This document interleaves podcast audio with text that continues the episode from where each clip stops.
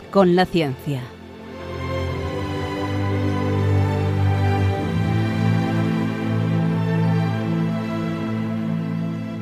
Dirigido por Javier Ángel Ramírez.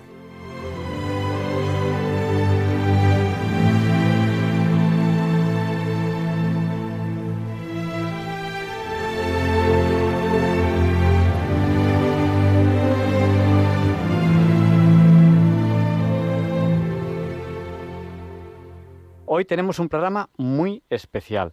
Hoy vamos a hablar de un interesante proyecto de economía circular. Es un proyecto del que ya hemos hablado antes, pero hay importantes avances que queremos contarles. ¿De qué hemos hablado antes? Pues miren, apúntenselo. El día 6 de mayo entrevistamos a una persona que nos habló de Nudging to Circular, que es un proyecto de economía circular.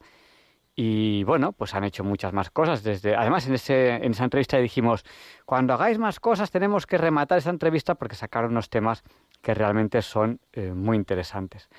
Y hoy vamos a hablar de ellos. Dentro de un rato entrevistaremos a una investigadora de este proyecto. ¿Y qué les voy a decir? Pues que se queden con nosotros, porque no van a encontrar a un programa, no van a encontrar ningún programa que sea más variado que este en todo el día y este programa creo que les va a gustar y creo que les va a gustar mucho. A lo largo de la semana, a aquellos oyentes que habitualmente van escribiendo a través del podcast, les he pedido oraciones. Perdón, del podcast no, del WhatsApp. Les he pedido oraciones. Y, y claro, me preguntan ustedes, ¿qué tal ha ido la oración? Pues les voy a responder lo que le he respondido a una oyente que me ha preguntado por ello, qué tal había ido la oración. Pues cuando el diablo te mira y te dice, somos legión, mírale tú y dile, y nosotros ejército, ejército de oración. Y realmente es lo que me han hecho sentir ustedes estos días. Somos ejército, ejército de oración. Yo noto sus oraciones. Yo soy una persona que me considero muy científica tengo estudios científicos, trabajo en temas científicos, doy clase en la universidad. No me autosugestiono fácilmente, yo no soy una persona que me autosugestione fácilmente. Y noto, noto sus oraciones y las noto con mucha fuerza. Yo cuando les pido a ustedes que recen por, por algún tema, yo lo noto. Y lo noto con mucha fuerza. Es algo que no puedo medir con un aparato de medida física, pero que noto el efecto que produce, noto que ocurren cosas que son difíciles de, explicar, que son difíciles de que se produzcan accidentalmente, y sin embargo ocurren. Así que yo les agradezco a ustedes que, que les pedí oraciones y ustedes rezan por mí. El día 28, el martes que viene, tenemos un poquito la continuación de este tema. Yo les agradezco que ustedes recen por mí, se lo agradezco de corazón. ¿Cuál es el, WhatsApp del, que les estoy hablando? El WhatsApp de Diálogos con la Ciencia, que es el del 8. 8 por 8, 64. Nuestro WhatsApp es el 649 888871. Se lo repito por si no tienen papel o, bolígrafo a mano. 649 888871. Esta noche no es una noche cualquiera. Ocurren dos cosas. Una de ellas es un evento astronómico del que ahora les voy a hablar y otra de ellas es la verbena de San Juan.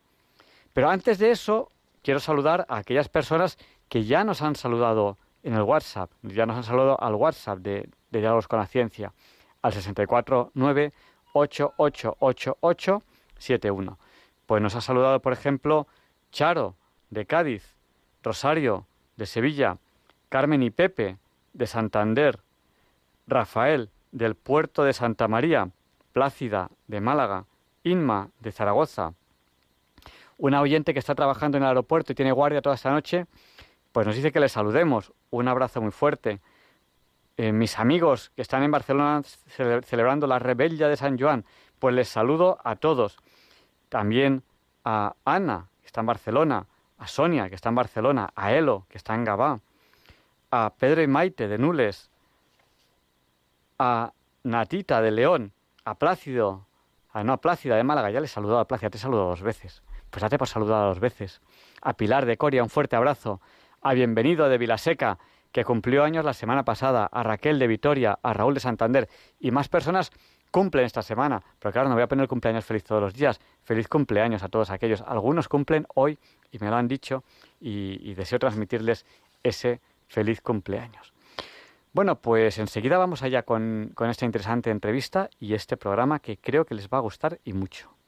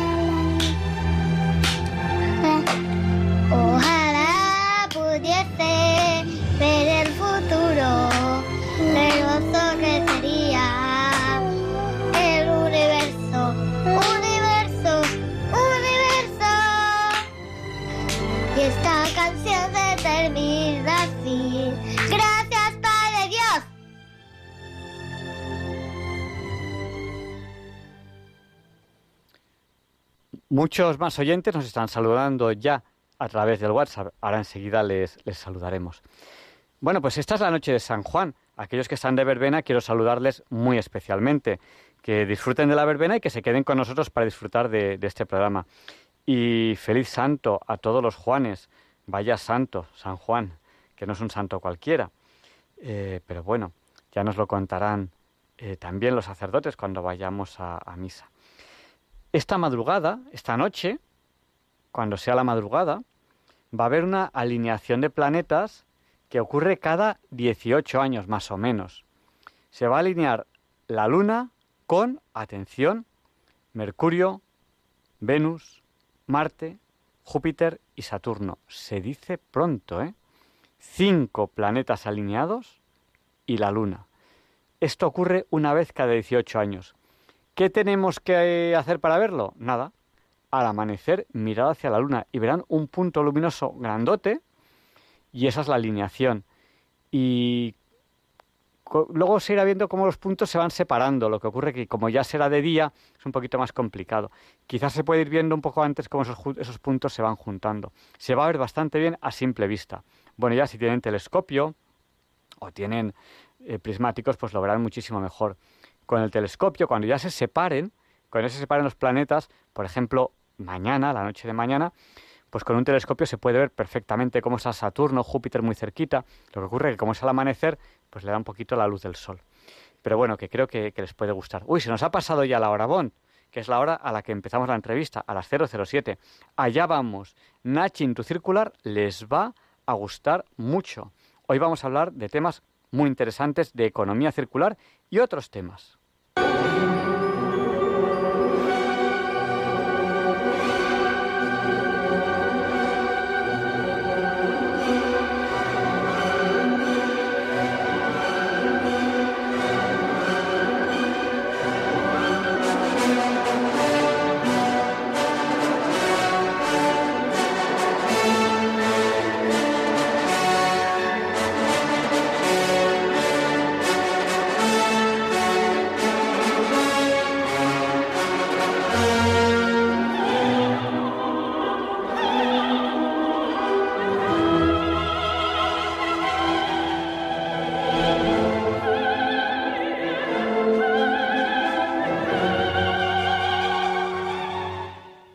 Hoy tenemos aquí en la entrevista de la semana a Anabel Castillo. Ella es arquitecta, es máster en innovación en tecnología de la edificación y también es investigadora de este proyecto Nudging to Circular de la Universidad Politécnica de Madrid. Este proyecto se está realizando en colaboración con la Fundación Española de Ciencia y Tecnología, la FECIT, que les animo a que la busquen en Internet, además de buscar Nudging to Circular. La FECIT forma parte del Ministerio de Ciencia e Innovación. Eh, buenas noches, Anabel. Hola, muy buenas noches, Javier Ángel, y a todos los oyentes de Diálogos con la Ciencia. Pues no hace mucho tuvimos una entrevista, fue el 6 de mayo, la noche del 5 al 6 de mayo. Animo a los oyentes a que se apunten esta fecha. Mayo es el mes 5, pues es el 5 del 5, la noche del 5 al 6, pues el 6 del 5. Busquen en internet podcast Radio María Diálogos con la Ciencia y el 6 de mayo. Es un programa que em, creo que les va a gustar mucho. No sé, Anabel, si puedes hacernos un brevísimo resumen de qué hablamos en ese programa. Por supuesto. Eh, el día 6 hablamos sobre el proyecto, contamos un poco de qué va y, también hablamos mucho sobre economía circular, sobre el tema del reciclaje, la reutilización, entre otras cosas. Así que vamos a hacerles un breve recordatorio de todo esto. Eh, el proyecto Nudging to Circular eh, se está gestionando desde la Universidad Politécnica de Madrid en colaboración con la Fundación Española de Ciencia y Tecnología, el Ministerio de Ciencia e Innovación. Este proyecto consiste en dar empujoncitos a la gente, como lo llamamos nudging to circular, en dar pequeños empujoncitos para fomentar la economía circular, el consumo responsable y mediante mensajes que sean divertidos, mensajes que informen y sobre todo que tengan un impacto en la sociedad. Queremos fomentar eh, buenos hábitos de consumo y sobre todo darles las herramientas para que sepan cómo distinguir cuando son buenas o malas prácticas, cuando un producto en realidad es sostenible o no es sostenible. Poder identificar malas prácticas y sobre todo el greenwashing, que es algo de lo que los vamos a comentar el día de hoy. Vamos a contarles qué es este famoso greenwashing y cómo podemos evitar que que nos engañen las empresas y que no compremos estos productos engañosos. Pues nos tienes que explicar ahora un poco estos términos, porque a lo mejor no todo el mundo los, conoce. Y, bueno, eh, la semana pasada, para, para, para anunciar esta, esta, entrevista, hablamos de, de, un concurso. Un concurso que además, eh, como no todos nuestros oyentes lo escucharon la semana pasada y hoy sí lo van a escuchar, eh, os hemos pedido, os hemos pedido que lo prolonguéis un poquito para que puedan participar nuestros oyentes. Cuéntanos un poco de este concurso. Por supuesto, el concurso eh, finalizado el día de hoy, pero como tú lo has dicho, Javier Ángel, vamos a extender el plazo para que todos los oyentes de diálogos con la ciencia puedan participar y los invitamos a que se animen a formar parte de este reto de familias circulares, que lo hemos denominado así, porque lo que queremos es que las familias nos cuenten cómo hacen economía circular desde sus hogares. Es decir, cómo reciclan, cómo reutilizan, cómo aprovechan al máximo los recursos desde su hogar. Eh, no buscamos ideas eh, científicas, ideas muy, muy producidas, lo que buscamos es cosas del día a día, cosas que hagan. Por ejemplo, yo hago economía circular. Eh, arreglando mi ropa, se me rompió, se me escoció, yo la arreglo, eh, la coso y, la vuelvo a dar uso. Eh, yo hago economías circulares de mis hogares reciclando, separando mis desechos, clasificando el cartón, el vidrio, el plástico. Yo hago economías circulares desde mi hogar, eh, por ejemplo, como movilizándome sosteniblemente, utilizando bicicleta o caminando utilizando el transporte público. Yo apoyo de esta forma al planeta y yo cuido del planeta de esa manera. Entonces, les voy a contar en qué consiste el reto. Eh, se trata de que suban una fotografía junto a su familia, junto a sus amigos y que nos cuenten cómo hacen economía circular, que nos digan eh, en esa foto, nos describan cómo lo hacen, nos etiqueten en las redes sociales, puede ser en Instagram como Natching to Circular o en Twitter como to Circle.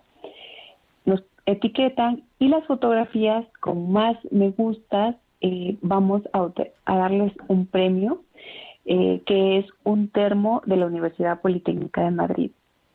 En eso consiste el reto. El reto estará abierto hasta el día domingo 26 para que suban sus fotografías, nos cuenten cómo hacen economía circular y ese día haremos eh, la selección de las tres fotos más votadas. Estamos seguros que tienen unas ideas muy interesantes y que hacen economía circular desde sus hogares, eh, por ejemplo, teniendo huertos urbanos, eh, no sé, sorpréndanos con todas las, ideas que seguro la, tienen desde casa. Bueno, pues yo voy a participar. No quiero animar a los, oyentes a que me voten porque sería como hacer trampa, ¿no? Yo, desde aquí con el micrófono, pero yo eh, en Instagram ya he participado. Mi Instagram es Jafrank, como la playa de Jafrank, que es con E-A, E-A Frank, y ya he participado en Instagram. Pero no, quiero decir a los oyentes que me voten porque estoy haciendo trampa. Vótenme, vótenme. Claro, es que tengo un micrófono que no todo el mundo tiene y no quiero, no quiero animarles a ello, pero bueno, si quieren verlo. Y voy a poner otro ahora en, en Twitter. Mi Twitter es mucho más sencillo porque mi Twitter es arquitectura. Eh, tengo muchísima suerte. Cogí, la palabra arquitectura en, en, Twitter. También tengo el Twitter Ciencia y Vida, que es el de, el de este programa. El de arquitectura es el mío personal y el de Ciencia y Vida es el de este programa. Yo creo que intentaremos participar por los dos. Y voy a poner ahora eh, algo que estoy haciendo ahora mismo, que ustedes no saben, y que es economía circular. Ahora mismo se lo voy a poner dentro de un rato en, el Twitter. Eh, Perfecto, vamos a estar muy atentos para ver qué nos has compartido y ver cuál es esa, esa forma de apoyar a la circularidad y al cuidado del planeta. Bueno, eh, cuando habláis un poco de esta circularidad, no sé si preguntaros directamente ya por puntos concretos o que nos cuentes ¿Qué engloba esta circularidad? ¿Es solo, solo reciclar, solo reusar? Eh, ¿Hay alguna economía detrás? Eh, no sé si a lo mejor nos puedes, nos puedes eh, hablar un poco de, estos términos. Y luego nos vamos, has, mencionado la palabra greenwashing, que es un poco un anglicismo, y yo sé, porque os voy siguiendo en el Instagram, que a propósito vamos a recordar a esos oyentes que en la entrevista del día 6 para que la gente no tuviese que buscar el Instagram y el Twitter, no tuviese que escribir Nudging to Circular, que a lo mejor alguien dice, ¿cómo se escribe esto de Nudging? Pues eh, cogimos dos direcciones web que usa el programa, que es www.cienciayvida.es y www la otra, punto paso a paso y redireccionamos una al Twitter y otra al Telegram. O sea, si entran en cienciayvida.es o en paso a paso.es, entrarán en uno u otros redes sociales de Nudging to Circular pero sé que habéis avanzado mucho en muchos temas, en muchos temas. ¿Por dónde empezamos? Vemos los términos, vemos los temas en los que habéis avanzado. ¿Por dónde quieres, Anabel, eh, contarnos cosas? Tenemos muchísimo que contar esta noche, Javier Ángel, y bueno, creo que podemos empezar hablando sobre qué es la economía circular, que es la base de nuestro proyecto, y como un recordatorio eh, de lo que vimos en el programa del día 6 de mayo, en donde abordamos eh, a profundidad sobre la economía circular. Hoy la vamos a ver de manera un poco superficial para poder tener más tiempo de contarles sobre muchas otras cosas más. Pero bueno, eh, la economía circular eh, es una economía que trata de optimizar el uso de los recursos naturales mediante nuevos métodos de diseño. Es decir, una, la producción, el consumo y extender la vida útil de los productos y cuando estos terminen de utilizarse y cuando se vayan a desechar, reutilizar esos residuos, esas partes de los productos para volverlos a incluir en la cadena productiva. Por eso el término de circularidad. Eh, cuando hablamos de circularidad se refiere a que nada se desecha, a tratar de aprovechar al máximo todos los recursos que tenemos, así como en la naturaleza. En la naturaleza eh, es un gran ejemplo eh, como los árboles, crecen y las hojas cuando se secan caen al piso, pero vuelven a servir de abono. Entonces, este abono alimenta la planta y sigue un círculo. Nada se desecha en la naturaleza y eso es lo que trata de evitar la economía circular, pero eh, en los productos que nosotros consumimos a diario. Se basa en esto, en aprovechar al máximo eh, cada cosa. No solamente hablamos de reciclaje, sino de reutilizar productos, de repararlos, de reusarlos, de remanufacturarlos y aprovechar al máximo todos estos productos, artefactos que tenemos y que, producimos. Bueno, pues yo, creo que el tema de economía circular además es muy humano, porque de economía hablan los seres humanos, no hay ningún, hombre, no hay ningún animal que profundice de economía como nosotros, ellos eh, algunos almacenan algunos animales almacenan comida, hacen cosas así, que al final, al final es una forma de economía, pero es un, es un concepto muy, muy humano. Eh, reciclar, reusar, hablabais de muchas R's. Eh, ¿Qué podemos hacer de cara a mejorar el uso que los seres humanos hacemos de la naturaleza, de, nuestro planeta, ese planeta en el que vivimos? De momento todos los seres humanos estamos aquí, o alguna, alguna Estación Espacial Internacional, pero, pero que al final está dando vueltas alrededor del planeta. Eh, háblanos un poco de, de, estas cinco R's que al fin y al cabo es un poco de lo que hablamos la semana pasada, antes de entrar en estos conceptos nuevos en los que habéis entrado en este tiempo, que son muy interesantes. Habéis hablado de sellos ecológicos, de obsolescencia programada, de comercio justo, etcétera. Háblanos un poco de esas cinco R's. No, sé, si son cinco, porque habéis hablado de tantas R's al final en el proyecto. Sí, eh, bueno, las más importantes eh, son tres y luego se han ido ampliando a cinco, a siete. Nosotros en el proyecto hemos eh, intentado abordar las nueve, nueve R's de la economía circular, pero las más, más importantes son tres, que es reducir, reutilizar y reciclar. Y en este mismo orden, porque lo primero que tenemos que hacer es reducir nuestro consumo. Consumir eh, es una actividad necesaria, todos lo tenemos que hacer, necesitamos consumir para alimentarnos, para vestirnos, consumimos energía, consumimos agua, consumimos gas, todos lo vamos a hacer. Pero eh, es importante consumir lo justo, ¿no? Lo justo y necesario, no consumir en exceso. Y con esto me refiero, por ejemplo, si yo tengo que alimentarme, compro los productos que necesito para alimentarme eh, esta semana, por ejemplo. Voy a un mercado y compro lo que voy a necesitar. No necesito comprar demasiada comida que luego la voy a desechar, porque estoy desperdiciando recursos, estoy desperdiciando dinero y probablemente eh, estoy desechando comida que otra familia o que otra persona necesita. Entonces, lo primero es eso, reducir nuestro consumo, hacerlo conscientemente, consumir lo necesario. Después de esto está la otra R, que es em, reutilizar. Por ejemplo, yo ya compré mm, un celular, ¿no? Y mi celular eh, se me estropea. Si yo sé que no lo puedo reparar, que es otra R, por alguna razón no encuentro las piezas y no he podido reparar, bueno, pues lo puedo reutilizar dándole otro uso. Por ejemplo, utilizándolo únicamente para escuchar música, utilizarlo como una cámara de seguridad en casa, eh, intentar darle otro uso antes de desecharlo. Y si veo que definitivamente no puedo darle otro uso, no puedo repararlo, lo voy a la última R que sería la de reciclar. Entonces, en este caso lo llevaría a el punto, un punto limpio eh, para que este producto sea reciclado, para que posteriormente pase por un proceso en donde se extraigan minerales, se extraigan eh, los metales y los productos puedan volverse a utilizar, ya sea fabricando un nuevo celular o algún otro artefacto. Estas serían las tres R's más importantes. Hay otras que consisten, por ejemplo, en rediseñar, en darle una vuelta a un producto y volverlo mucho más, mucho más práctico, mucho más eficiente. También está el de remanufacturar, que es el utilizar las piezas de un producto para crear uno nuevo. Y muchas otras R's más que lo pueden ver en nuestro podcast del día 6 de mayo. Pero bueno, hoy como tenemos muchas cosas que abordar, nos vamos a quedar con estas tres R's que son las más importantes. Ya saben, reducir, reparar y reciclar. Eh, bueno, pues yo creo que el tema está claro. Ya no vamos a hablar más de, lo que, de algo parecido a lo que hablamos en la entrevista del 6 de mayo, pero desde entonces habéis avanzado mucho.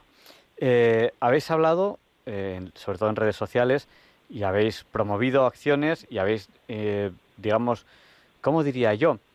Habéis difundido mucho conocimiento sobre greenwashing, sellos ecológicos, obsolescencia programada, comercio justo. Vamos a empezar por el anglicismo. Greenwashing, ¿de qué va eso, el greenwashing? Sí, yo, suena, es como una palabra que tal vez al inicio puede asustarnos un poco de qué va, de qué trata. Por el green podemos asociarlo con algo verde y no se equivocan porque es así. El greenwashing, o también conocido como lavado verde o eco blanqueo, hace referencia a las malas prácticas de las empresas para vendernos una imagen sostenible, una imagen amigable con el medio ambiente y lo hacen mediante mensajes confusos que nos pueden al consumidor llegar a, a confundir mucho y a generar una, una imagen o un cierto desconcierto sobre los productos que estamos comprando. Y esto es el greenwashing. Eh, las empresas hacen este lavado de imagen para venderse y ganar consumidores o mantener a los consumidores que tienen actualmente. ¿Cómo lo hacen? Lo hacen mediante, por ejemplo, el uso de palabras o prefijos como en los alimentos, poner eh, este jugo es bio, este jugo es de origen sostenible, este jugo es de origen natural, es ecológico. Muy bien, pero ¿qué nos garantiza que en realidad ese producto sea de origen ecológico, sea natural, como ellos dicen? Entonces, para poder nosotros como consumidores estar seguros de que es así, de que esas afirmaciones que nos dan son reales, nos podemos basar en los sellos ecológicos.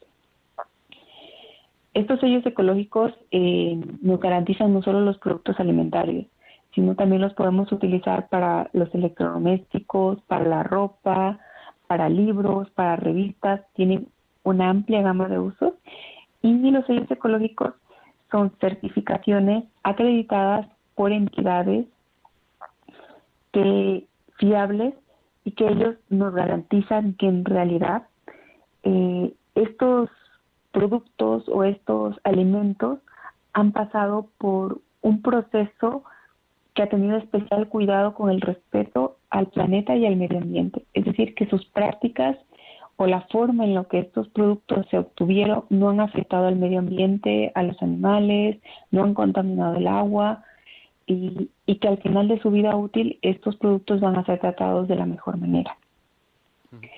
Existen diversos sellos ecológicos. Por ejemplo, en nuestro proyecto hemos contado sobre la, el logotipo eh, de la Unión Europea, que es la Eurohoja o el sello ecológico de la Unión Europea, y este lo pueden ver en, sobre todo en los productos alimenticios. Es un logotipo en forma de hoja, con estrellas blancas. Y este logotipo que nos garantiza que el producto que estamos consumiendo contiene mínimo un 95% de ingredientes ecológicos, no contiene organismos modificados genéticamente, que los productos no han pasado por cultivos eh, que se han empleado plaguicidas, fertilizantes, antibióticos y que además sus cultivos han sido respetando la biodiversidad y siguiendo prácticas sostenibles con el medio ambiente, que no ha habido maltrato animal. Entonces, para que estos productos tengan ese sello, tienen que cumplir con todos estos estándares, con todas estas normas que la empresa que certifica eh, hace controles, eh, hacen controles a las empresas, revisan sus productos para garantizar que en efecto eh, han cumplido con todos estos procesos o con todos estos requisitos que, se solicita para poder tener ese certificado. Este es un ejemplo de, de sello ecológico. También hay otros sellos como los FSC, que si los buscan en sus productos tienen la forma de un árbol. En este caso, este logotipo sirve para certificar que los productos han sido obtenidos de bosques ecológicos, de bosques que han pasado por procesos de reforestación, que la madera es, ha pasado también por un proceso de calidad y que tienen, em, son de un origen forestal sostenible. Este sello, por ejemplo, los podemos encontrar eh, en los rollos de papel higiénico, en libros, en servilletas, en utensilios de madera. Los podemos encontrar también en los neumáticos, porque los neumáticos están hechos de caucho y el caucho se obtiene de forma natural de los bosques, de los árboles. También los podemos encontrar en nuestras prendas de vestir, que son obtenidas, por ejemplo, de el algodón. Los encontramos en libros, en revistas, eh, en los envases, en los Tetra que tenemos de los envases de leche, de agua, de zumo y en todos los empaques como las cajas, que todo lo que sea de origen de, de, un origen forestal, que sea elaborados con madera, pueden tener este sello. Si ustedes ven este sello con forma de árbol, de color verde, saben que en realidad esta madera eh, o este producto viene de un bosque ecológico y que garantiza que, que estos bosques eh, a la larga eh, van a ser reforestados y han cumplido ciertos procesos de cuidados ambientales y cuidados y respeto hacia los animales. Me, han pedido también, eh, te corto un poquito la entrevista, porque me han pedido unos oyentes que les salude, eh, me han saludado por ellos por el WhatsApp, Consuelo de Badajoz, Aníbal de Salamanca, Pilar de Llanes, eh, Delio de Quito, Ecuador, Piedad de Menorca y José de Alboraya. Y hay un oyente que me decía de Centroamérica, pero no me ha especificado dónde ni, ni el nombre, pues le saludamos también. oye, una cosilla. hablamos en la entrevista anterior algo de obsolescencia programada. Y me acuerdo que yo puse el ejemplo de que se podían reparar los microondas porque muchas de las averías que tienen es que dentro tienen un fusible al que no se accede como otras máquinas desde fuera, sino que hay que abrir el microondas para acceder al fusible, que mucha gente no lo sabe, y se cree que se ha estropeado el microondas y lo tira o compra otro, lo que sea, eh, y simplemente es un fusible, pero que está dentro, que no se accede a, él. ¿no? Un oyente nos decía que si era muy peligroso, que te puedes electrocutar, digo, bueno, desenchúfelo usted, o sea, no habrá, evidentemente, no habrá usted ningún aparato estando estando eh, enchufado. Em, bueno, de hecho, eh, tengo la curiosidad que justo el pasado fin de semana estaba yo en Jafranc, que es donde, donde es el nombre que tiene mi Instagram, y, pasó una persona que iba a tirar un microondas y digo, y digo, pero ¿por qué lo tira usted? Dice, no, es que ha hecho no sé qué. digo, pero funciona. dice, sí, digo, pues traiga para acá, vamos a la circularidad. y tengo, ahora, voy a revisarlo, que todavía, todavía no, no lo he hecho.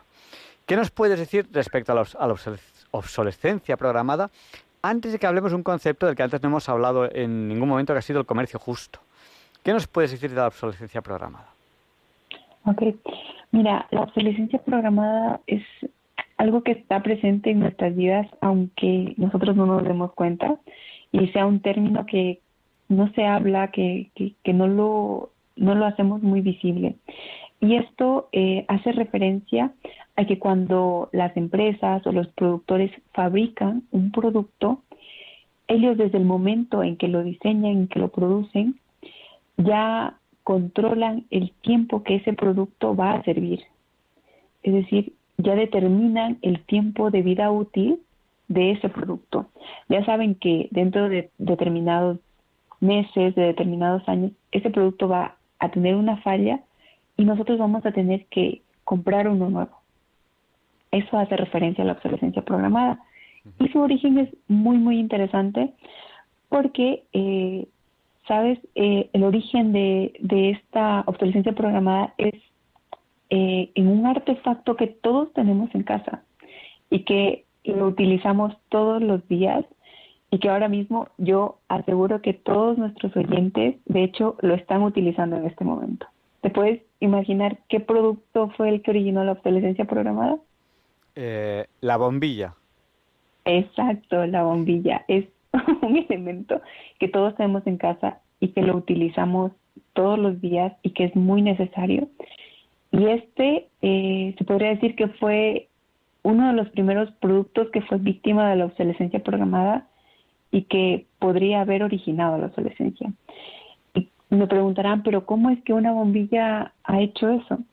Bueno, cuando las bombillas se empezaron a fabricar, eran las bombillas incandescentes, tenían una vida útil de 1500 horas. Con el paso de los tiempos y en su afán de perfeccionar este invento que era la bombilla, esta llegó a tener una duración de 2500 horas. Pero ¿qué sucedió?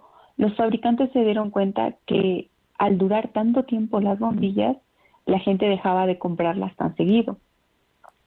Entonces se reunieron en el año de 1927 todos los grandes empresarios de las bombillas, estamos hablando de Philips, de General Electric y otros más se reunieron para intentar solucionar este tema, ¿no? Cómo volver a reactivar eh, las ventas. En ese momento, para reactivar ventas, para fijar precios, para fijar la calidad de las bombillas, la producción, pero lo más importante para ellos era el tiempo de duración de las bombillas. En esta reunión determinaron que todas las bombillas tendrían que durar mil horas. No podían durar más y el fabricante quisiera que las bombillas duraran más tiempo, tendría una penalización. Tendría que pagar una multa porque sus bombillas duraban más tiempo de los que ellos habían establecido.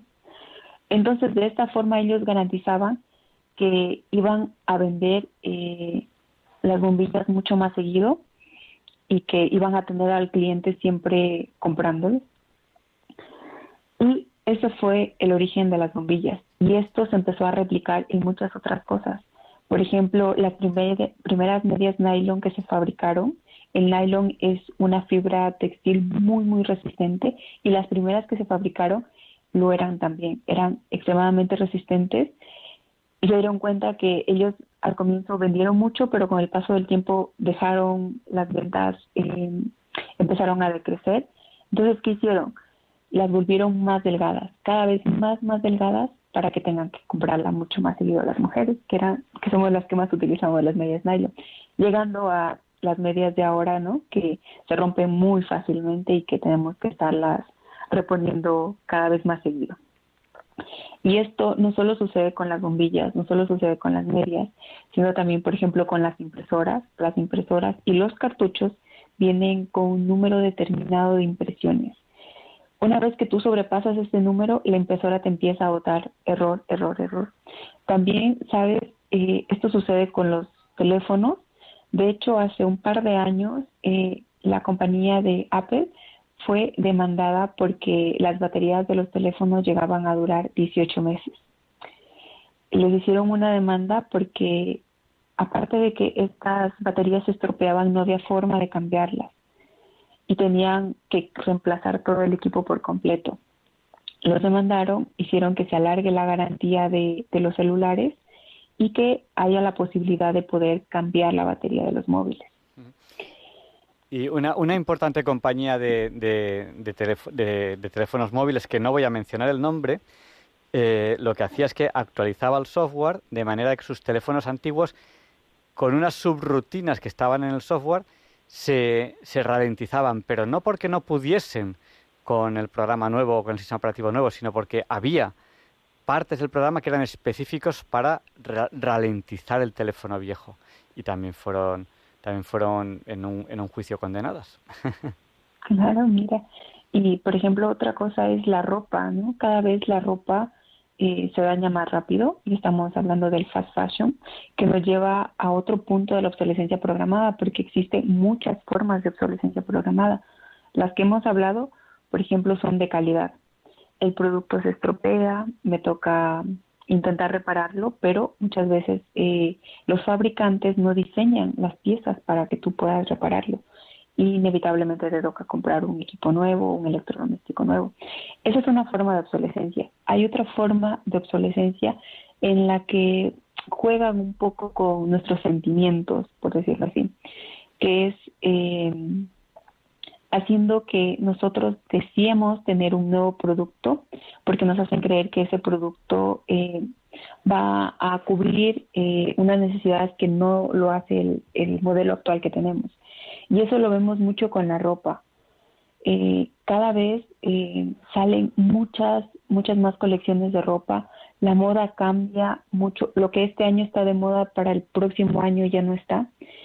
Y como como personas queremos estar a la moda, queremos, eh, no sé, eh, ser aceptados socialmente, nosotros también queremos comprar esa prenda, tener ese vestido, tener ese pantalón, a pesar de que tenemos en casa ropa eh, y nos sirve, vamos y compramos más porque queremos estar a la moda. O sale un nuevo modelo de teléfono y mi teléfono sirve perfectamente, pero claro, yo quiero el último modelo que salió pues voy a comprarlo. O porque tiene un nuevo color y mi color, no sé, ya pasó de moda, pues yo voy a comprar el nuevo color de celular, el nuevo color de auto, el nuevo modelo de auto que salió este año.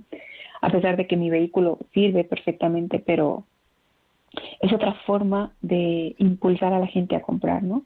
Es otro, otro modo de obsolescencia programada, pero esta vez eh, no tiene nada que ver con, con el estado y, la calidad del producto, sino con, con un tema mucho más que a los sentimientos de las personas, ¿no? y, mira, ¿no? Que es tan interesante como, como todas estas cosas van influyendo, como modifican nuestro comportamiento y nuestro consumo. Eh, te voy a poner un, ejemplo de eh, que yo he vivido personalmente de un amigo que sufrió un curso de economía circular acelerada. Eh, él era una persona, cuando éramos, cuando éramos pequeños, veraneábamos juntos, que éramos bastante diferentes en algunos aspectos, y era una persona, bueno, pues que para él era muy importante el aspecto y muy importante tener el último modelo. Yo me acuerdo que él siempre tenía que tener el último modelo de Audi y al año siguiente traía el otro. Tenía que traer siempre el último modelo.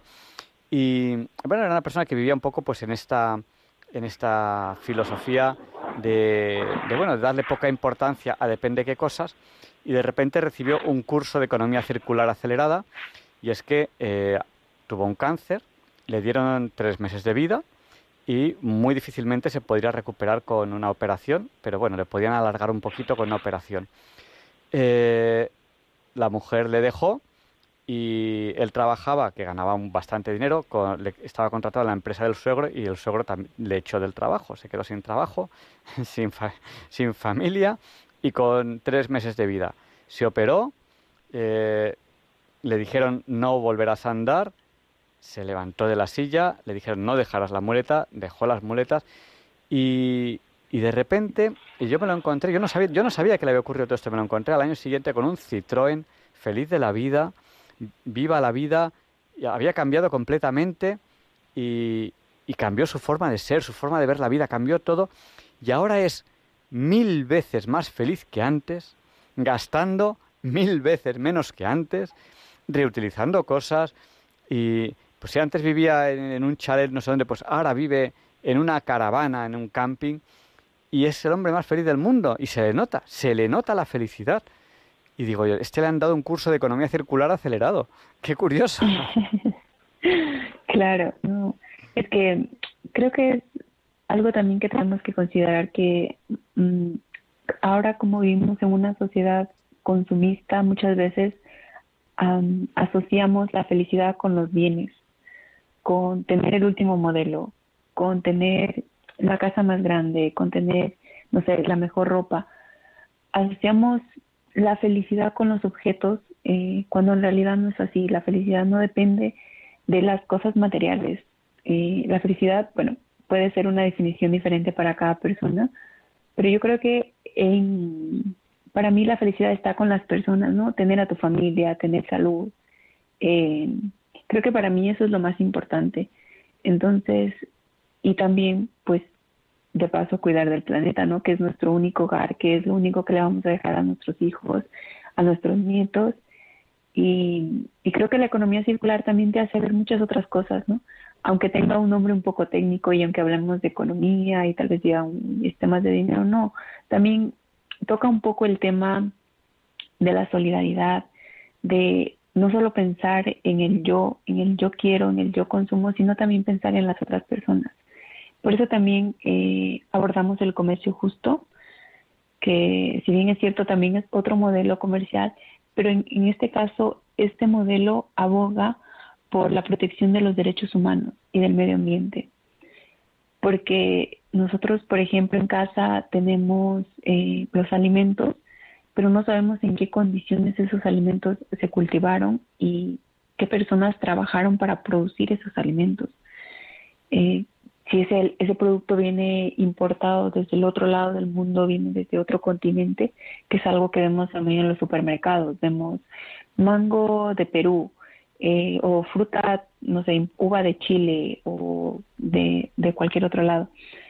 Eh, en realidad es necesario traer este producto desde tan lejos y no sabemos cómo esos productores, en qué condiciones, en qué, si tienen sueldos dignos eh, o qué salarios reciben, no lo sabemos o desconocemos. Entonces, en este caso, el comercio justo, que también es otro sello ecológico, eh, lo que trata de hacer es encontrar una relación de equilibrio entre el productor y el consumidor en donde se pague eh, lo justo por el producto que consumimos y evitar la explotación de los trabajadores y trabajadoras. También busca mm, proteger el medio ambiente, que esos cultivos eh, se realicen bajo prácticas sostenibles.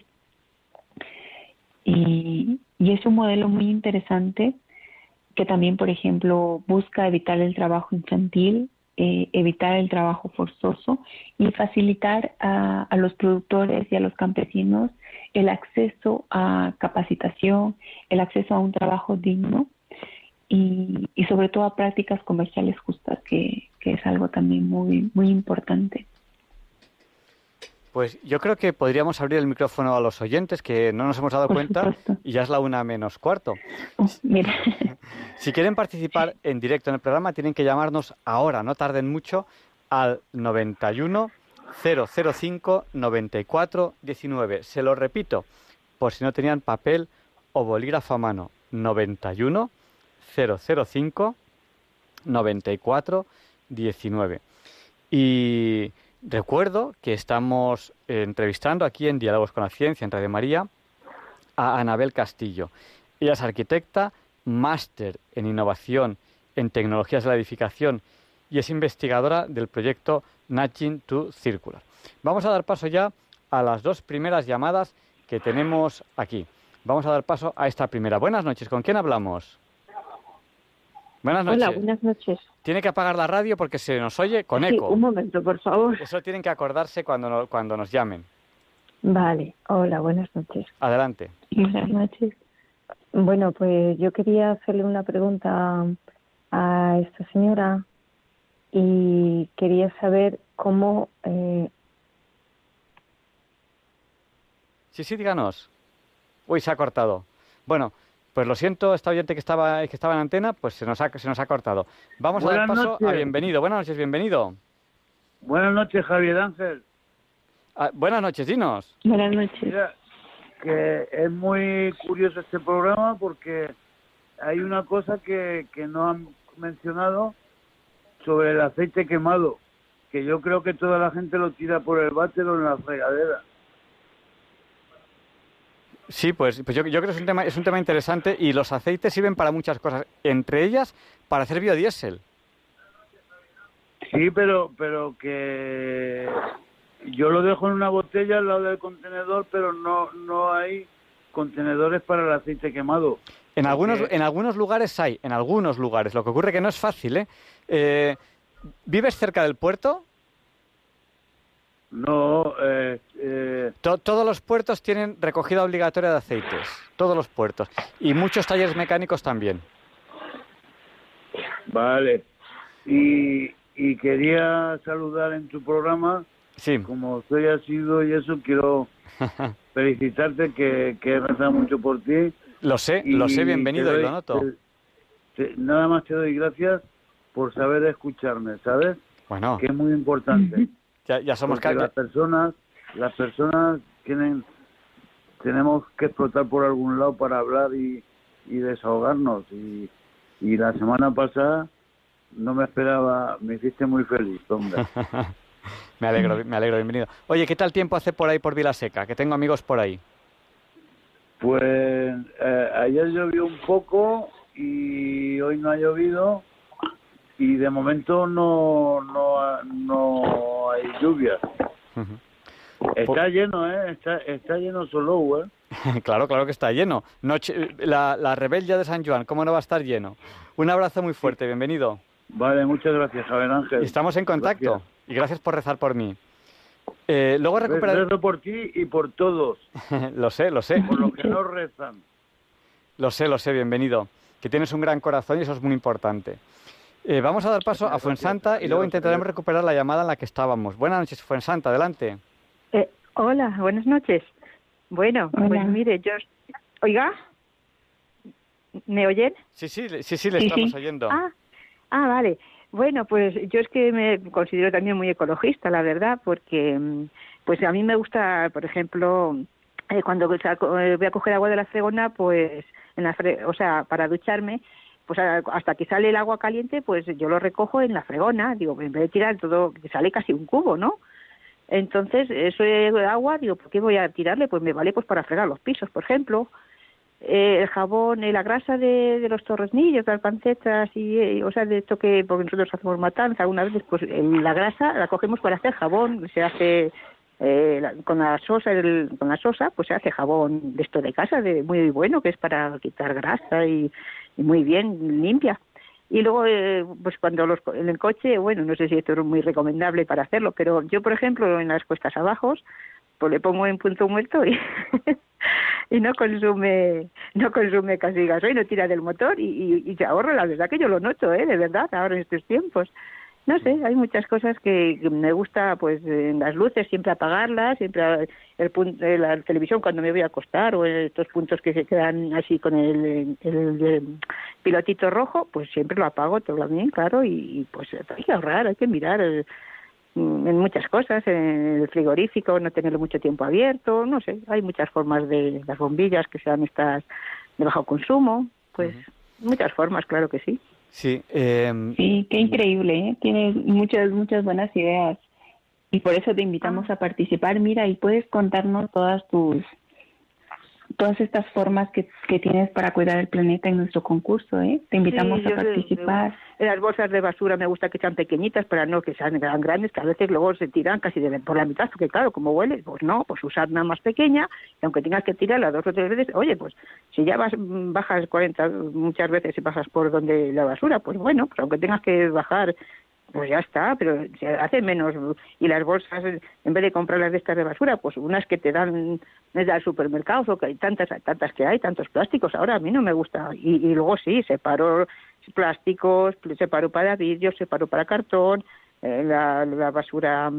Ahora porque no tengo gallinas, pero antes pues todo lo que era la lechuguilla, los, los mm, sea esto de, de la, ¿cómo se llama? O sea, lo orgánico, pues muchas cosas lo comían las gallinas, o sea que al final casi entre los animales de los gatos, los perros, eh, desperdicios de que lo podían comer los animales y desperdicios de alimentos de orgánico, pues casi no hacía yo basura. Es que no hace falta, hay que intentar hacer lo menos posible de basura. Las ropas igual, hay que darlo, no hay que y arreglarlo y o sea que claro que sí, yo es que soy muy ecologista, la verdad, me gusta, sí, sí. Pues nada, yo eh, lo único que hay que ir con un poquito de cuidado es con el tema de, de que nos, ha dicho lo de bajar las cuestas del coche con, en punto muerto. Algunos coches modernos, algunos coches modernos se llevan mal con esas cosas y ahí ya, no, el mío es, antiguo y lo puedo hacer. Bueno, ahora hace como yo.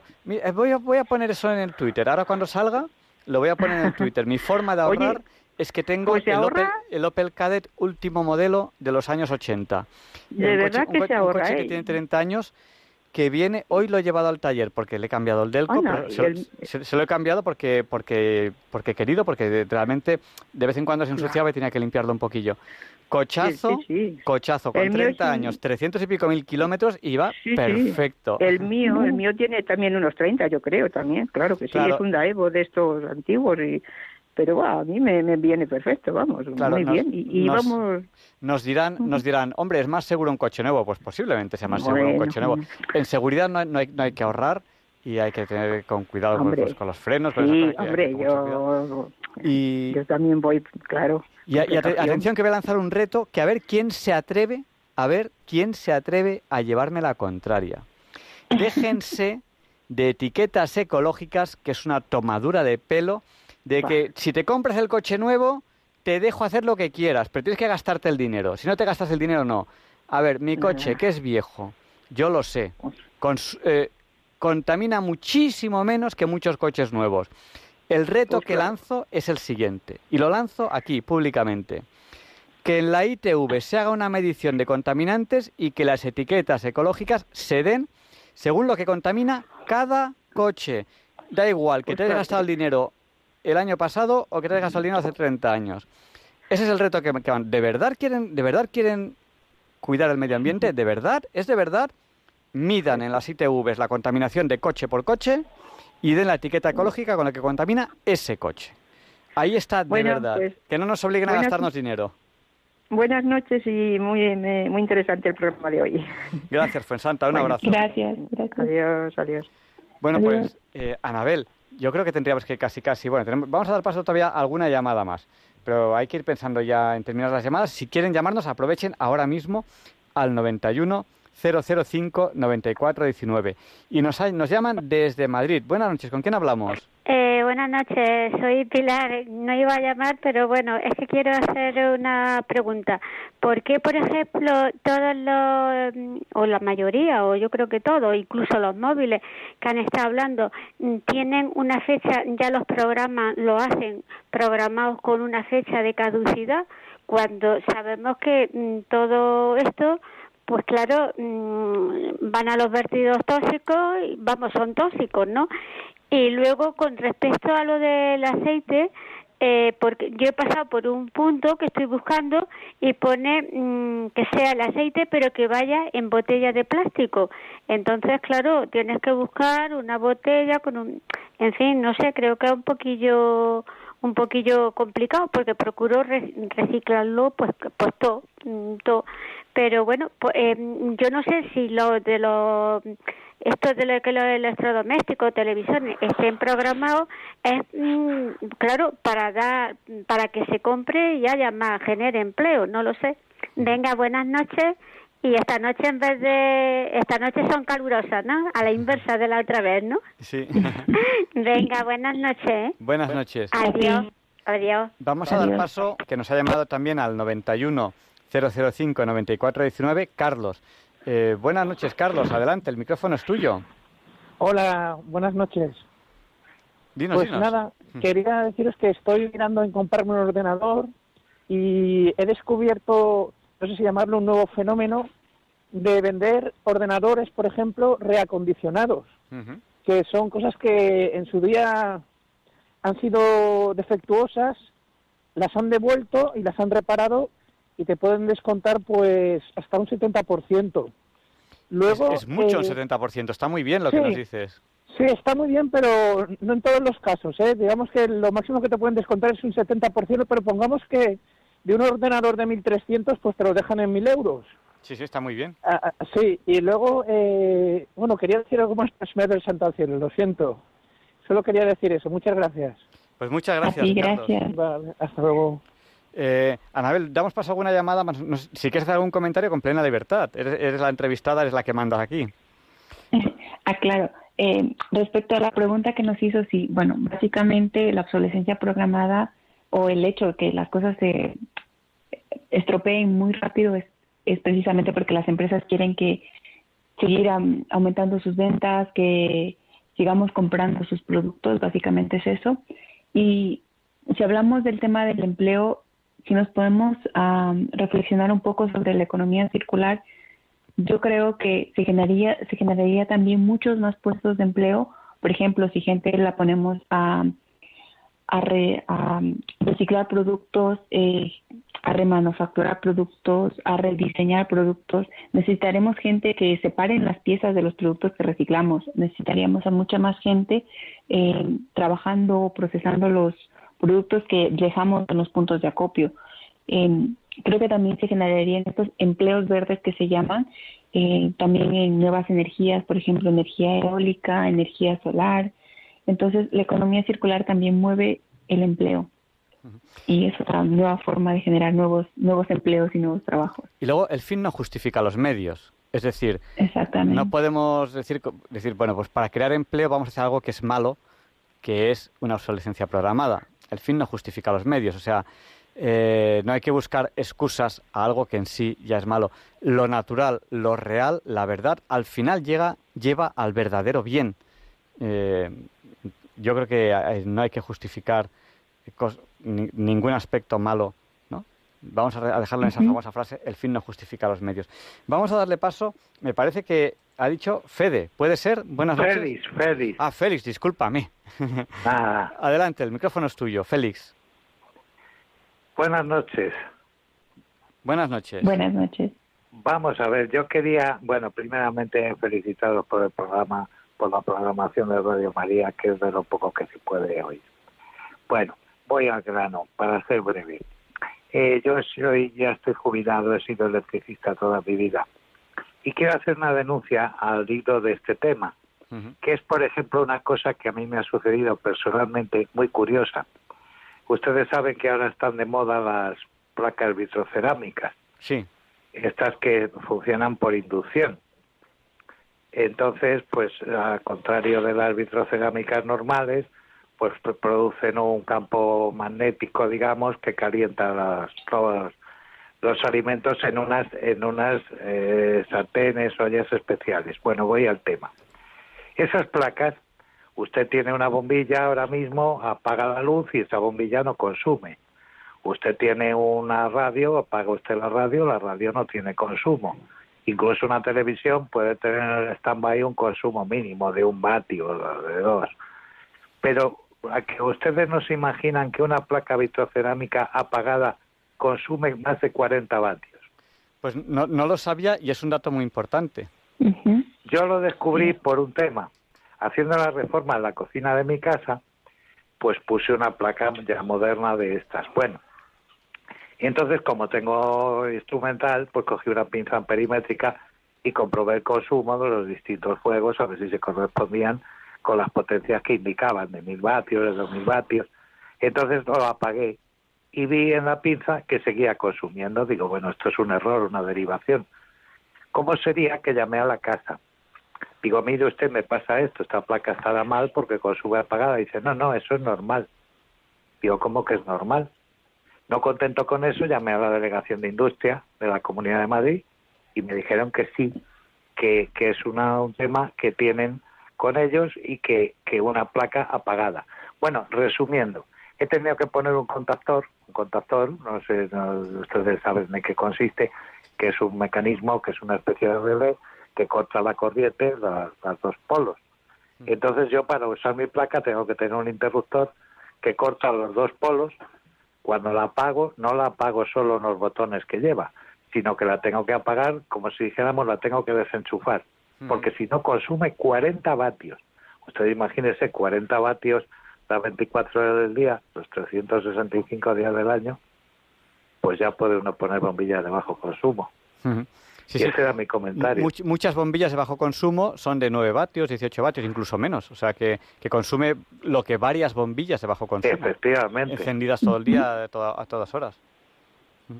Pues muchísimas gracias. Le vamos a dar paso a Pilar y ya vamos a... Yo creo, buenas, noches.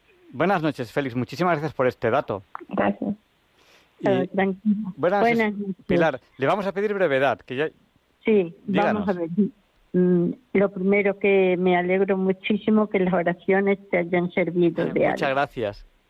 El segundo, mm, vamos a ver, para reciclar tanto como, porque yo reciclo las latas de Coca-Cola, de todas esas cosas, pero es que no hay contenedores porque mm, las latas de, Coca-Cola y eso en un contenedor, el, cartón en otro, el plástico en otro, las, botellas de plástico del, del agua y todo eso. Eh, ¿Qué más? El cristal en otro. Por aquí, por mi casa, yo no tengo tantos contenedores, así que me las veo, me las deseo.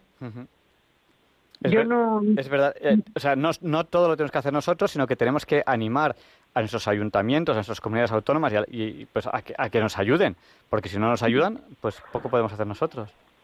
Claro, eh, yo, yo es que digo, vamos a ver dónde dónde he hecho yo las latas, porque las latas de, la, de esto de, la, de, los, de los perritos, si le compro al perrito alguna latita o eso sí que de vez en cuando la pues la reciclo, todo lo reciclo, ¿no? En primer lugar tienes que tener ahí una cantidad de, de, bolsas mm, cada una y luego dónde las dónde las echas porque es que no hay contenedores.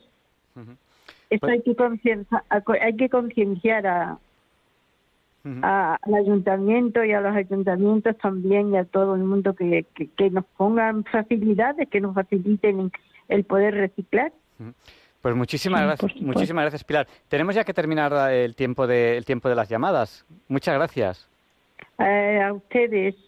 Pues nada, eh, estamos en Diálogos con la Ciencia en Radio María y estamos entrevistando a Anabel Castillo. Ella es arquitecta, máster en innovación en tecnologías de la edificación y es investigadora del proyecto Nudging to Circular. Eh, Anabel, ¿cómo te despides? ¿Cómo resumes un poco lo que hemos hablado como consideres oportuno? Perfecto. Bueno, muchas gracias a todos los oyentes. Siempre es un gusto escucharlos y que puedan compartir con nosotros un poco sobre cómo hacen economía circular en sus hogares. Eh, creo que hemos hablado de muchos temas, pero sobre todo lo más importante es transmitir este mensaje de, de cómo nosotros como consumidores tenemos un rol muy importante. Si bien es cierto, esto también involucra empresas y, y el gobierno, pero nosotros tenemos una gran voz y no sirve de mucho si esas acciones las hacemos solo nosotros. Por eso es importante también compartírselo a nuestras familias, a nuestros amigos, porque mientras más personas seamos apostando por la sostenibilidad y cuidando del medio ambiente y del planeta, mucho mayor será el impacto que podamos generar. Pues Sobre todo... iba, a decir, cojan papel, cojan bolígrafo y apunten para sus amigos y familiares cienciayvida.es y paso a paso.es para que puedan acceder al Twitter y al Instagram de Nudging to Circular. Y discúlpame que te he cortado. No, no, para nada. Muchas gracias. Justo te iba a pedir que, que también les eh, facilites el acceso porque probablemente exista un problema con nuestro nombre, que es un poco complejo. Claro, invitarlos a que nos sigan en redes sociales para que se enteren de estos y muchos otros temas más que estamos abordando y invitarlos a participar a, nuestro reto de familias circulares que está empleada hasta el día domingo. Cuéntenos todo lo que nos han contado este día de hoy las personas que nos llamaron y sé que en casa pues tienen muchas otras ideas también.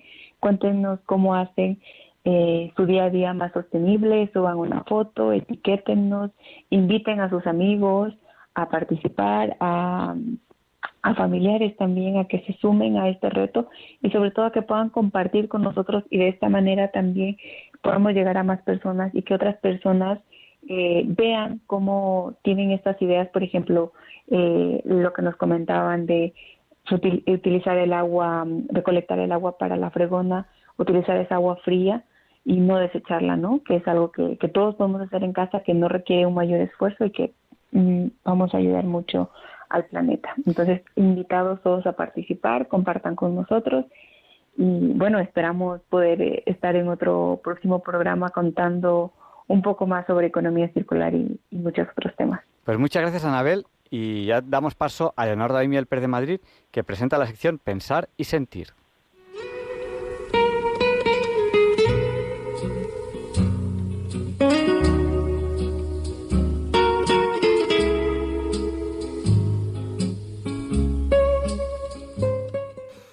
Buenas noches, queridos oyentes de Radio María. Soy Leonardo Daimiel y celebro estar de nuevo con ustedes.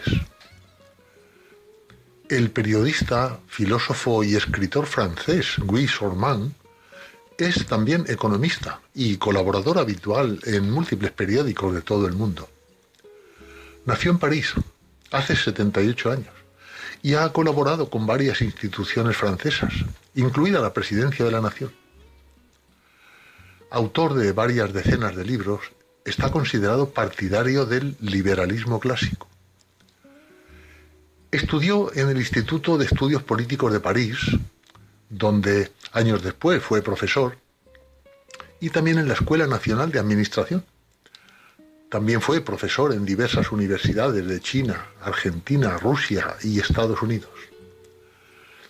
Actualmente es colaborador en múltiples periódicos de los cinco continentes es cofundador de Acción contra el Hambre, una organización internacional no gubernamental dedicada a luchar contra el hambre, la miseria y las situaciones de peligro que amenazan a tantas personas en los países pobres.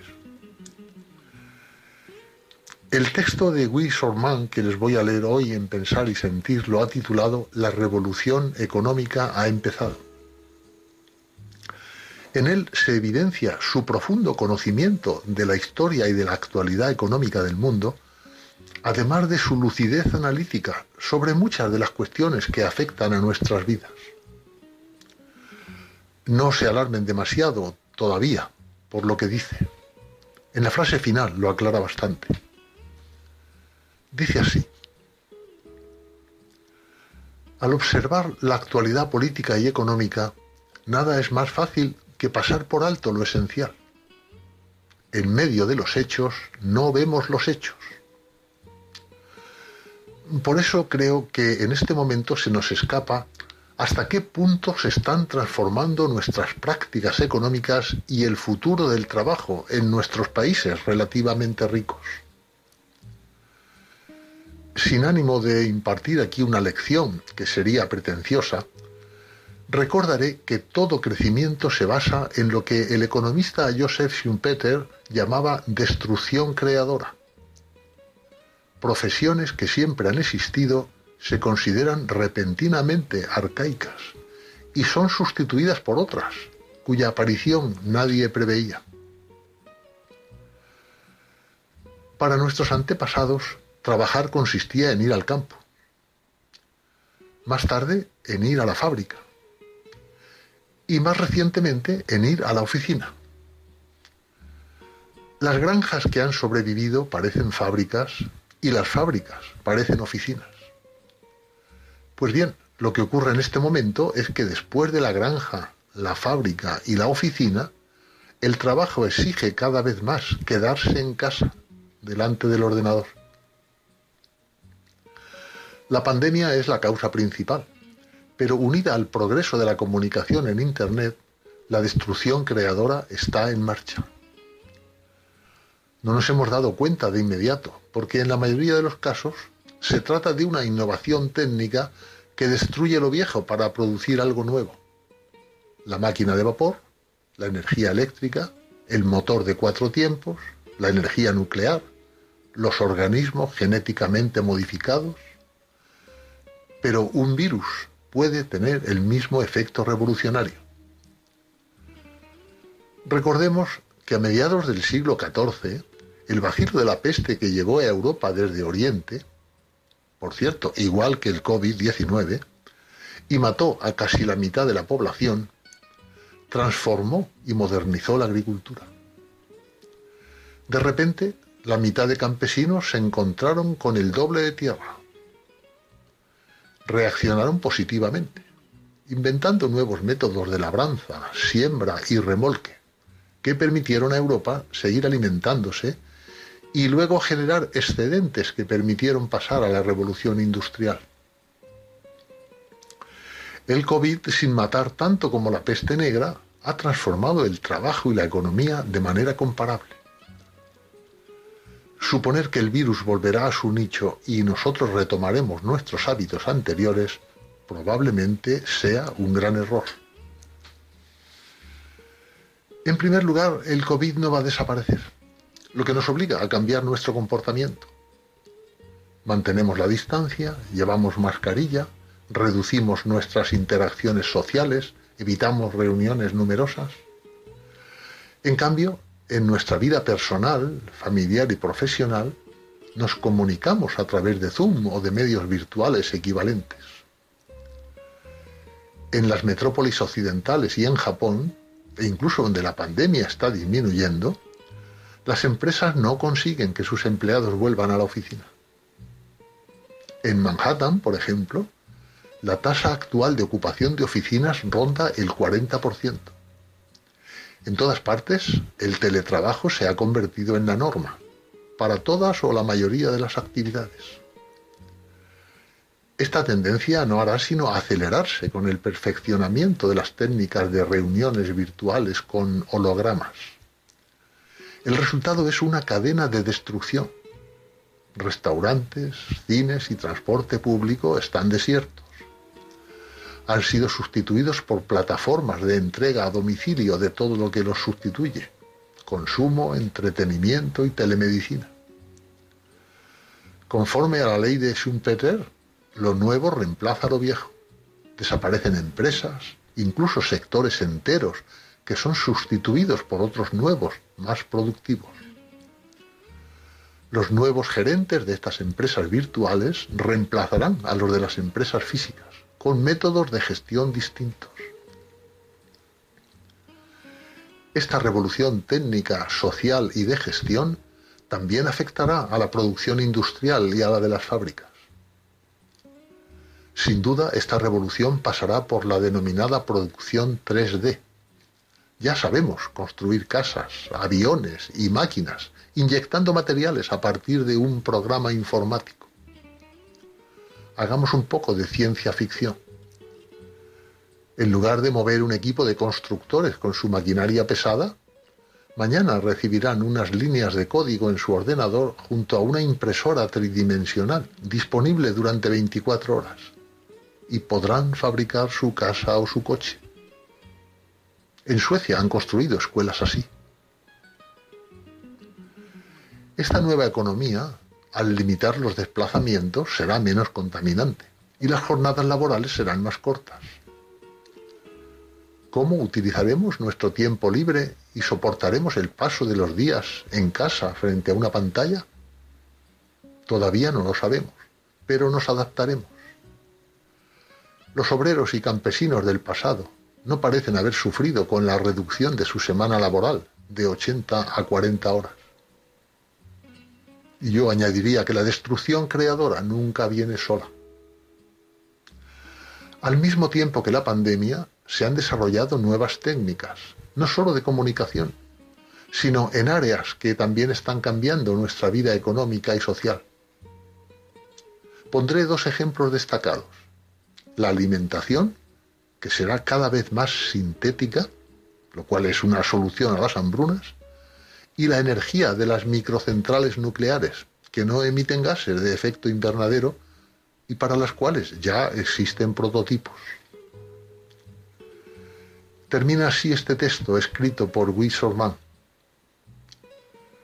Todo esto y lo que precede en esta columna debe tomarse como suposiciones. Los economistas no son profetas, pero su papel es predecir lo impredecible. Pues muchísimas gracias, Leonardo, por esta reflexión. Y a continuación, Luis Antequera nos explica por qué hoy no es un día cualquiera. It's a lovely day today, and whatever you've got to do, I'd be so happy to be doing it with you. But if you've got something that must be done, and it can only be done by one, there is nothing more to say. Except it's a lovely day for saying it's a lovely day.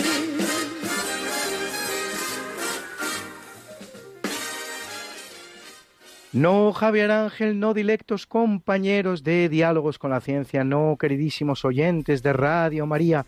Claro que no es un día cualquiera, ningún día es un día cualquiera y este 24 de junio que nos disponemos a comenzar ahora mismo, tampoco porque en fecha tal, pero del año 1128, cerca de la ciudad portuguesa de Guimarães, tiene lugar la batalla del campo de San Mamede, en la que Alfonso Enríquez Afonso Enríquez, vence a las fuerzas de su madre Teresa de León y del conde gallego Fernando Pérez de Traba, victoria que precede a la fundación del Reino de Portugal en 1139 y con ella a su coronación como Alfonso I de Portugal.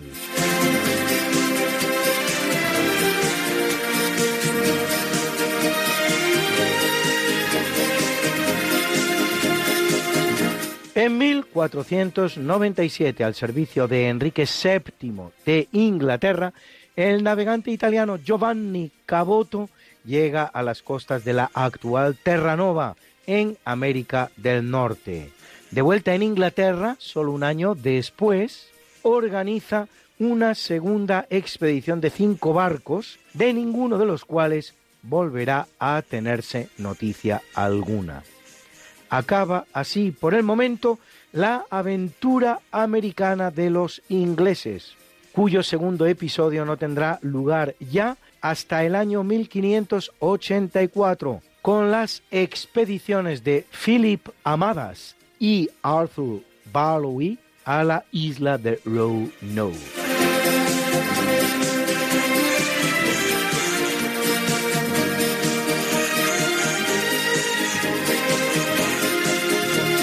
En 1509, a sus 23 años de edad, Catalina de Aragón, hija de los reyes católicos, es coronada reina de Inglaterra como esposa de Enrique VIII el Uxoricida, y eso que con anterioridad había estado casada con su hermano Arturo, muerto prematuramente. En el relato del acontecimiento realizado por Tomás Moro, la describe como la más bella de las reinas.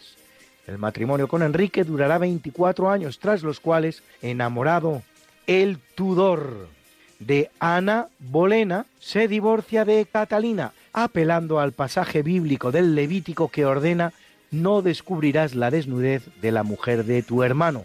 Y eso aunque otros pasajes bíblicos incluso animen a una mujer a casar con el hermano de su esposo difunto. Lo que quiere decir que Enrique VIII utiliza la Biblia de forma torticera y fraudulenta. El asunto dará lugar al cisma de Inglaterra al separar Enrique a la Iglesia inglesa de la obediencia romana solo para poder casarse con su amante.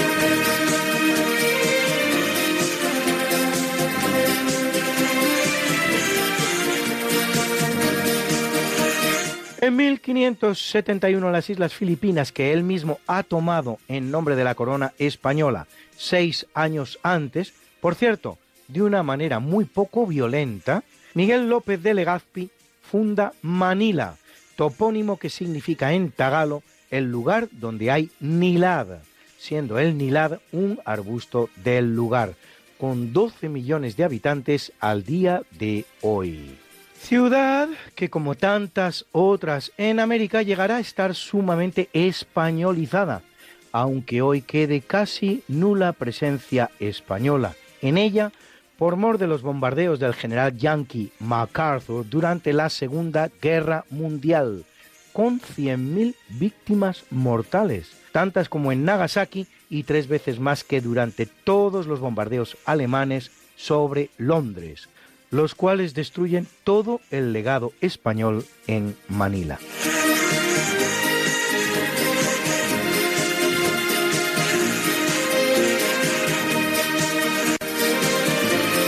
En 1717 se constituye la primer gran logia masónica del mundo, cuando cuatro pequeñas logias de Londres se reúnen en la taberna Goose and Gridiron, Ganso y Parrilla, y forman la que denominan la Gran Logia de Londres y Westminster. En 1723, con el nombre de Constitución de los Franc-Masones, que no significa masones franceses, sino masones libres, se publican las más conocidas como Constituciones de Anderson, con las reglas de su organización y sus principios, redactadas por el pastor escocés James Anderson y por el francés Jean Théophile Desaguliers. En hasta 200 documentos condena la Iglesia la masonería, de los cuales 15 de la máxima importancia. El primero de todos, la bula ineminenti del Papa Clemente XII, de 28 de abril de 1738. Apenas 20 años de constituida la primera gran logia masónica del mundo.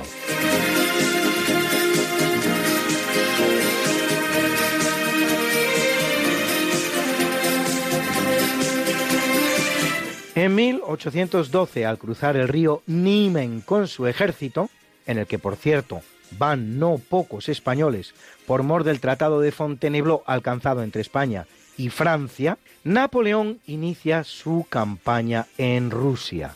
Lo hace sin previa declaración de guerra, como también lo hará 130 años después Adolf Hitler. Sorprendente el paralelismo de las carreras de ambos próceres y particularmente de sus campañas rusas. El 7 de septiembre, Napoleón alcanza la victoria de Borodino y el 14 entra en Moscú, que encuentra completamente vacío. Al día siguiente, toda la ciudad está ardiendo, incendiada por agentes rusos, y el 19 de octubre tiene que iniciar la retirada. Los continuos ataques del general ruso Kutuzov y el gran general Invierno harán el resto. De los 300.000 soldados que formaban el ejército de Napoleón cuando entra en Rusia, apenas 50.000 pueden salir del infierno ruso.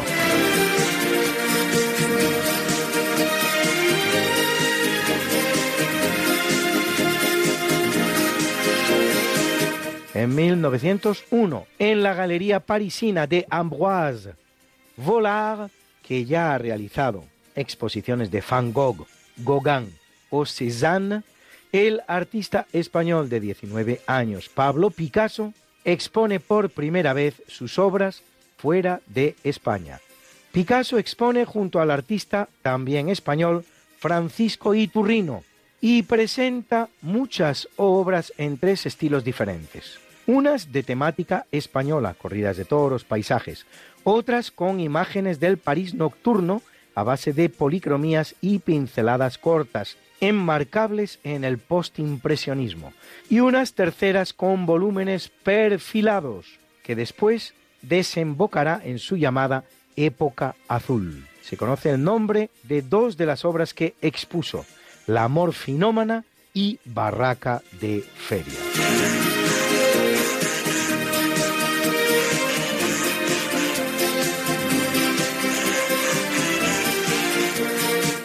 En 2010, en el torneo de Wimbledon, termina por fin el partido de tenis entre el tenista francés Nicolas Mahut y el estadounidense John Isner, el más largo jugado jamás. 11 horas 6 minutos de partido, desarrolladas a lo largo de tres jornadas, con el resultado a favor de Isner de 6-4, 3-6, 6-7, 7-6 y 70-68 en el quinto set, el cual duró más de ocho horas. El partido recogió otros récords, como por ejemplo el de aces o saques directos con los 113 de Isner, así como la segunda marca, los 103 de Mau. Curiosamente, en el siguiente partido de Isner, muy breve, en el que fue eliminado, no consiguió introducir un solo ace. Se bateó también el récord de puntos jugados en un solo partido, 908. Curiosamente, el perdedor del partido, Mau, ganó más puntos, 502, récord de puntos ganados nunca en un solo partido, que el ganador, Isner, que solo ganará 468. Segunda marca de la historia del tenis. La cosa tuvo tal trascendencia que la reina Isabel acudió a ver los puntos finales del partido después de más de 30 años de no dejarse ver por el torneo londinense. Bruna, Bruna, nació María y está en la cuna, nació de día, tendrá fortuna, bordará la madre su vestido largo y entrará a la fiesta con un traje blanco. Y será la reina cuando María cumpla 15 años. Te llamaremos Negra María, Negra María que abriste los ojos en carnaval. En el capítulo del natalicio nace en el año 1360 el portugués Nuno Álvares Pereira, conocido en Portugal como el Santo Condestable o también el Protector de Portugal, tenido por el militar más brillante de la historia lusa, el cual va a destacar en el conflicto sucesorio entre Juan I de Portugal y su tía Beatriz de Portugal, apoyada por las tropas castellanas de su marido, Juan I de Castilla, una guerra que bien podría haberse llamado de los dos Juanes y que termina con la victoria del Juan I portugués en Aljubarrota, la Aljubarrota que decimos los españoles, la cual va a sellar para siempre la separación de los dos grandes reinos ibéricos de España y Portugal, con la excepción del interregno de los años 1580-1668, en que las coronas española y portuguesa vuelven a fusionarse. en las personas de los tres Felipes. En el año 1423, repentinamente, nuestro Nunu Álvarez Pereira cede todos sus bienes e ingresa en la orden de Nuestra Señora del Monte Carmelo, haciéndolo en el rango más humilde, fraile donado. Se le llama fraile donado al que ingresa en una orden monástica, pero no recibe las órdenes, el orden sacerdotal queremos decir, y dedicando todo el resto de su vida al servicio de la Iglesia y de los pobres.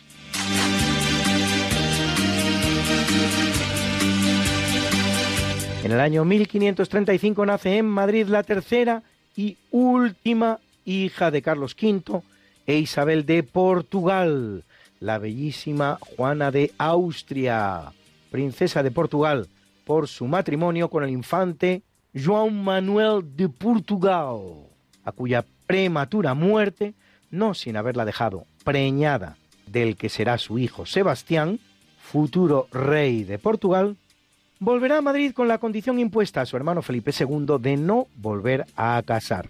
Ejercerá como regente de España y lo hará muy bien. Y fundará en 1557, en la capital española, en la que había nacido, el convento de las Descalzas Reales, en el que descansan sus restos, y en Alcalá de Henares, el Colegio de San Agustín. Apoyará a diversas órdenes religiosas como la de Santa Clara y sobre todo a la Compañía de Jesús, en la que de hecho profesará con nombre falso, Mateo Sánchez I Montoya después, por no existir por expreso deseo de su fundador, Ignacio de Loyola, sección femenina de la misma, lo que la convierte en la única mujer jesuita de la historia.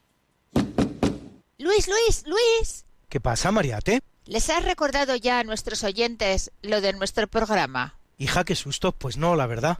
Pues hay que hacerlo, Luis. Sí, amigos, porque todos los jueves a las 5 de la mañana, Luis Antequera, que es mi marido y esta servidora, estamos de nuevo con ustedes contándoles más y más historia, pero historia de la buena, con mayúscula. En el programa Esta no es una semana cualquiera, y con la mejor música. Mariate, es que a esas horas no están despiertos muchos de nuestros oyentes. Pues para todos aquellos que tienen la mala costumbre de dormir por la noche, siempre pueden entrar en el podcast del programa. Esta no es una semana cualquiera. Acuérdense, esta no es una semana cualquiera. Y escucharlo a la hora a la que más les guste escuchar la radio. Pues ya lo saben amigos, esta no es Una semana cualquiera. con Mariate Aragonés Y Luis Antequera.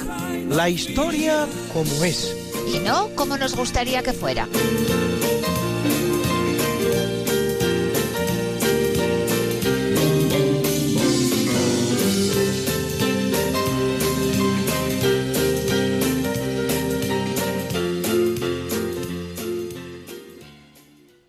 Nace en el año 1542 Juan de Yepes Álvarez, más conocido como San Juan de la Cruz, poeta y religioso español, compañero inseparable de Santa Teresa de Jesús, que le llamaba por su reducido tamaño el medio fraile, reformador de la Orden del Carmelo, brillante exponente de la literatura mística y autor de obras como La Noche Oscura, El Cántico Espiritual o Llama de Amor Viva, hasta el punto de ser el santo patrono de los poetas españoles y también uno de los 37 doctores de la Iglesia.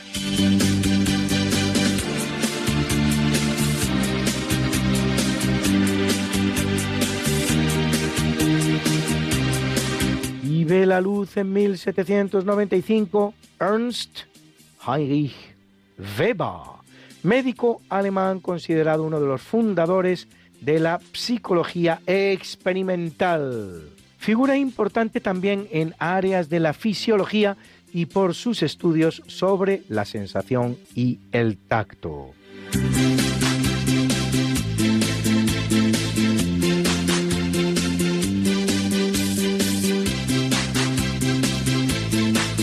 Y viene al mundo en 1883 el austríaco Victor Franz Hess, Nobel de Física 1936 por sus estudios sobre los rayos cósmicos.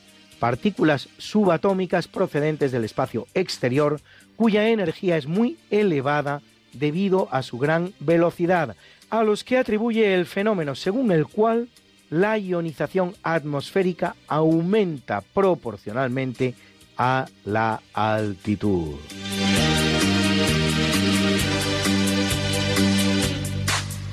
Y nacen en la misma fecha muchos grandes argentinos.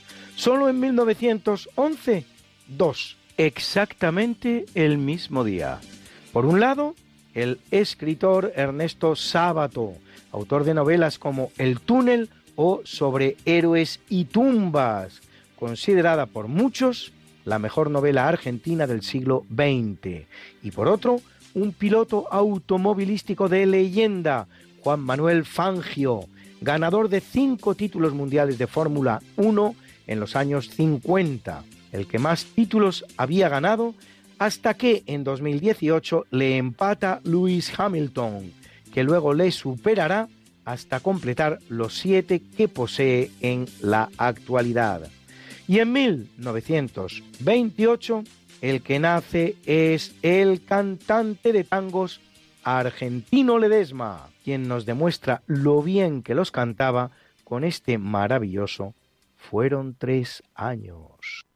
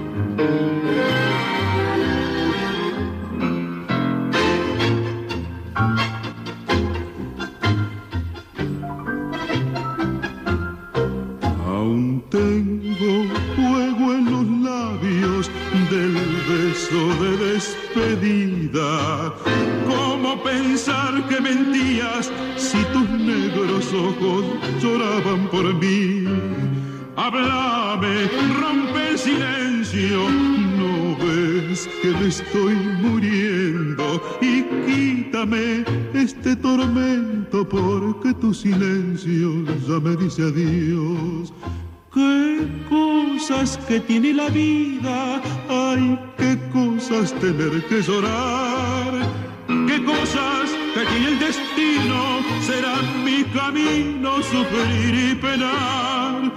Pero deja que bese tus labios, sí, un solo momento y después me voy y quítame este tormento porque tu silencio ya me dice adiós y quítame este tormento, porque tu silencio ya me dice adiós. En 1915 viene al mundo el astrónomo británico Fred Hoyle, que estudia el origen de las estrellas y su edad.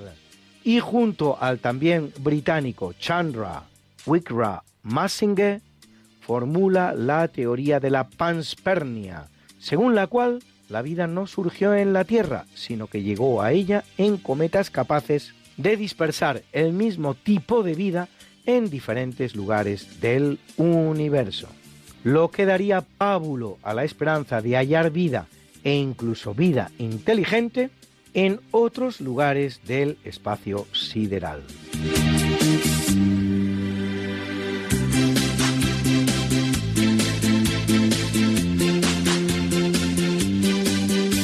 Nace en el año 1927 el estadounidense Martin Lewis Pell, Nobel de Física 1995 por el descubrimiento del tauón, una partícula elemental masiva perteneciente a la tercera generación de leptones, con una vida media muy corta de la tercera parte, de unos 10 a la menos 13 segundos, y una masa que es casi el doble de la del protón y unas 3.500 veces la del electrón.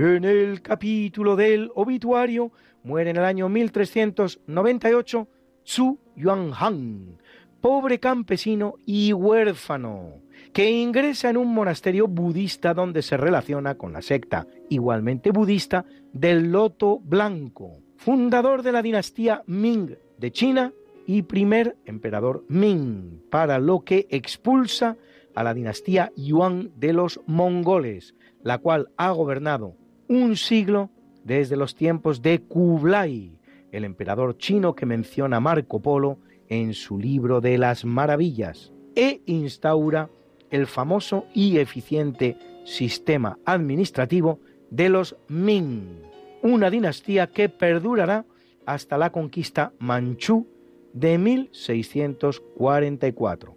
Esto es casi tres enteros siglos.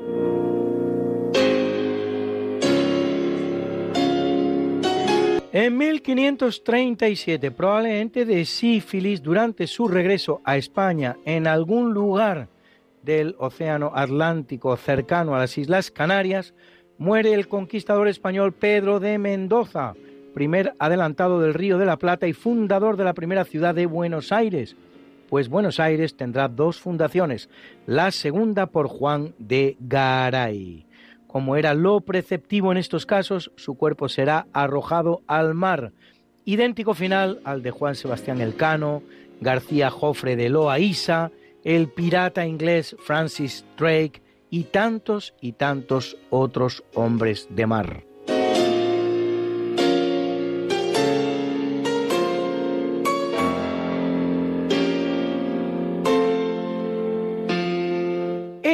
Año 1908, víctima de un infarto, pierde la vida Stephen Grover Cleveland, vigésimo segundo presidente de los Estados Unidos del Partido Demócrata y el único hasta la fecha que lo ha sido en dos mandatos no consecutivos, el primero de 1885 a 1889 y luego de nuevo entre 1893 y 1897 con Benjamin Harrison del Partido Republicano en el interim.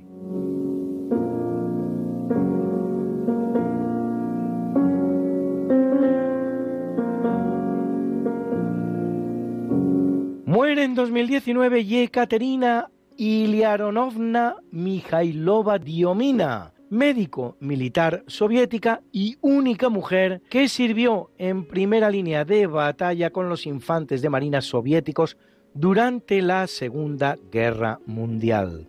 Sacará a cientos de soldados del campo de batalla y de hecho resultará gravemente herida hasta tres veces durante su carrera militar.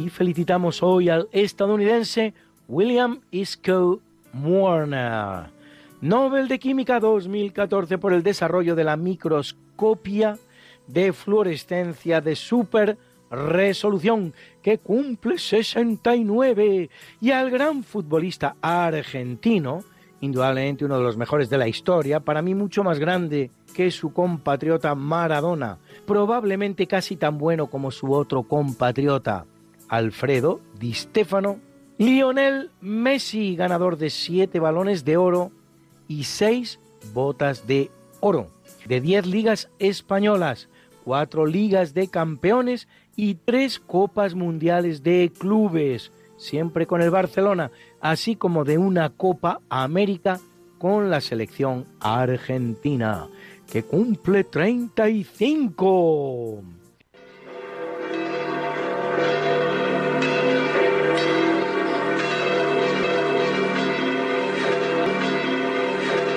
Y celebra la Iglesia Católica la Natividad de San Juan Bautista, en una fecha que nada tiene de particular, pues nos informa Lucas de que Juan era seis meses anterior a Jesús, por lo que si el nacimiento de Jesús lo celebramos el 25 de diciembre, nada tiene de particular que el de Juan lo celebremos el 24 de junio. Y a Orencio, Farnacio, Eros, Fermín, Ciríaco, Firmo, Longinos, Fausto, a. Gilberto y a Guardo, mártires, a Teodulfo, Simplicio y Gunardo, a. Iván Eremita, Eremita, Eremita, y a Teodgaro y Bartolomé, confesores, confesores, confesores. Got something that must be done, and it can only be done by one. There is nothing more to say, except it's a lovely day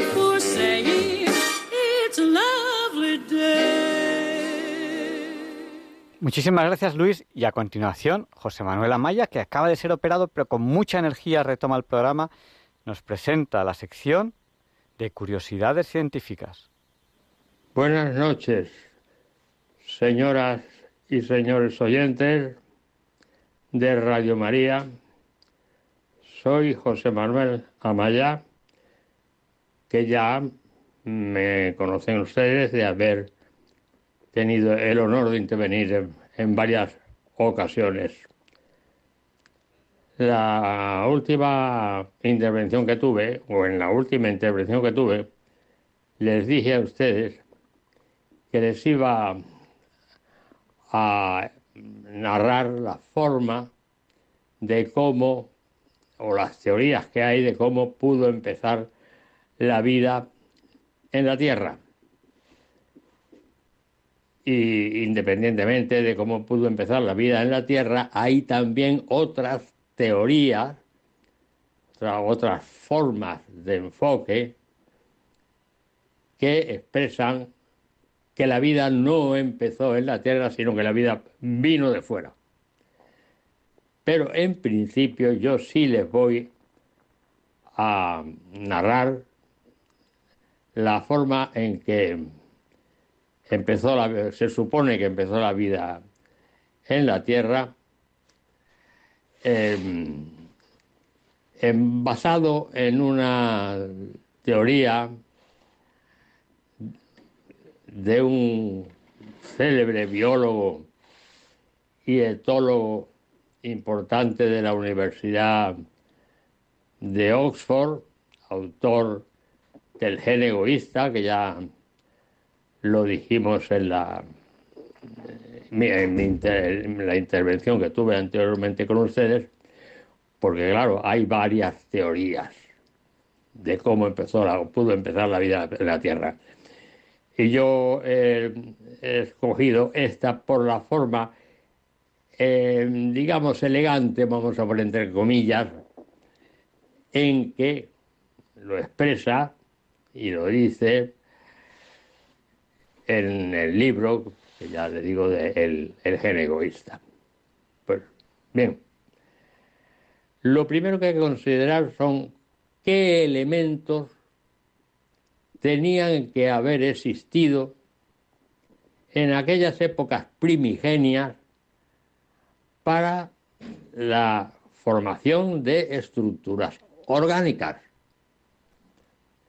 Y una vez formadas estas estructuras orgánicas, cómo se relacionan entre sí, cuál es el papel de cada una de ellas y en particular la formación de una estructura orgánica muy especial que tenía una propiedad muy específica. Antes de decir todas las estructuras orgánicas que se formaron, los elementos que existían en aquella época, hace algo más de 4.500 millones de años, eran, por una parte, CO2, dióxido de carbono, H2O, agua, NH3, amoníaco, CH4, metano. Bien. Y además de todas estas estructuras químicas, unas orgánicas, otras no orgánicas, energía. ¿De dónde procedía esa energía primigenia? Pues esa energía primigenia procedía de las tormentas y eh, fenómenos eléctricos en aquella atmósfera eh, primigenia. Y en definitiva, actuando de esa forma, actuando de esa manera, con esas estructuras químicas, orgánicas, inorgánicas y esta energía eléctrica, pues resulta que se forman unas estructuras orgánicas nuevas que tienen eh, fundamentalmente el, radical NH2, N nitrógeno, H eh, hidrógeno, NH2, el radical amino, radical amino, y luego tienen también el grupo COOH, que en química orgánica representa el ácido. De modo que entonces estas estructuras, con el radical amino NH2 y la, y la forma, COO, forma ácida COOH, se, se denominan aminoácidos. Es decir, se formaron los primeros aminoácidos. ¿Y qué papel representan estos aminoácidos en cuanto a la vida? Pues miren ustedes, los aminoácidos, esas estructuras unidas unas a otras, en fin, en cadenas más o menos largas, cuanto los péptidos, dipéptidos, tripéptidos, hasta polipéptidos, son los ladrillos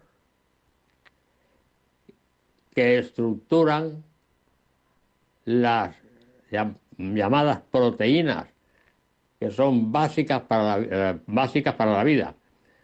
Las proteínas están formadas por aminoácidos. Para formar una proteína, como mínimo tiene que intervenir unos 19 o 20 aminoácidos. De manera que ya tenemos aquí una estructura orgánica importante, que son las proteínas y cuyos elementos o ladrillos, entre comillas, que las forman son los llamados aminoácidos. Bueno, pero para que formen también, ¿qué interviene? Que, que tiene que intervenir la energía, ¿no? ¿De dónde sale e, esa energía?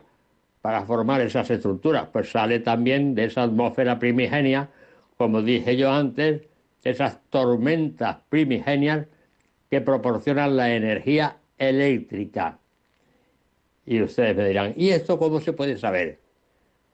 Pues eso se puede saber porque experimentalmente se ha reconstruido esta teoría y un físico químico importante norteamericano, Stanley Miller, en un matraz hizo toda esta combinación, suministró la energía eléctrica correspondiente y entonces el resultado que obtuvo fue justamente lo que teóricamente se había, se había propuesto. Bueno, eh, me voy a detener aquí para no eh, ocupar demasiado tiempo y en mi próxima intervención les daré a ustedes una nueva forma de interpretación de interpretación de la ley de Darwin eh, basada en una forma de interpretación mucho más general de la eh, forma de lo estable. La ley de Darwin es un caso particular de una ley de mucho más general de la permanencia del que se llama de la permanencia de lo estable. Y aquí voy a terminar mi intervención. Hasta el próximo día, dándole las gracias por su atención y por lo tanto que pasen buena semana, buenas noches y que le vaya muy bien. Gracias. Pues muchas gracias, José Manuel, por esta sección que te acaban de operar ahora mismo, bueno, ahora mismo, hace muy poquito, y es un esfuerzo muy importante para ti hacerla. Terminamos ya el programa de hoy, en Diálogos con la Ciencia, en Radio María. Les esperamos la semana que viene, si Dios quiere. No falten. No nos olviden en sus oraciones y disfruten de esta noche especial, la noche de la, la velada de San Juan. Y, cómo no, le pediremos a San Juan Pablo II que interceda por nosotros para que se nos libre del mal.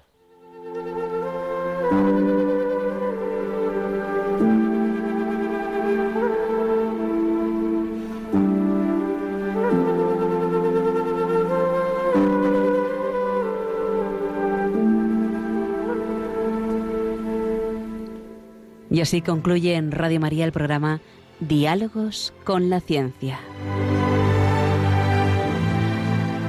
Dirigido por Javier Ángel Ramírez.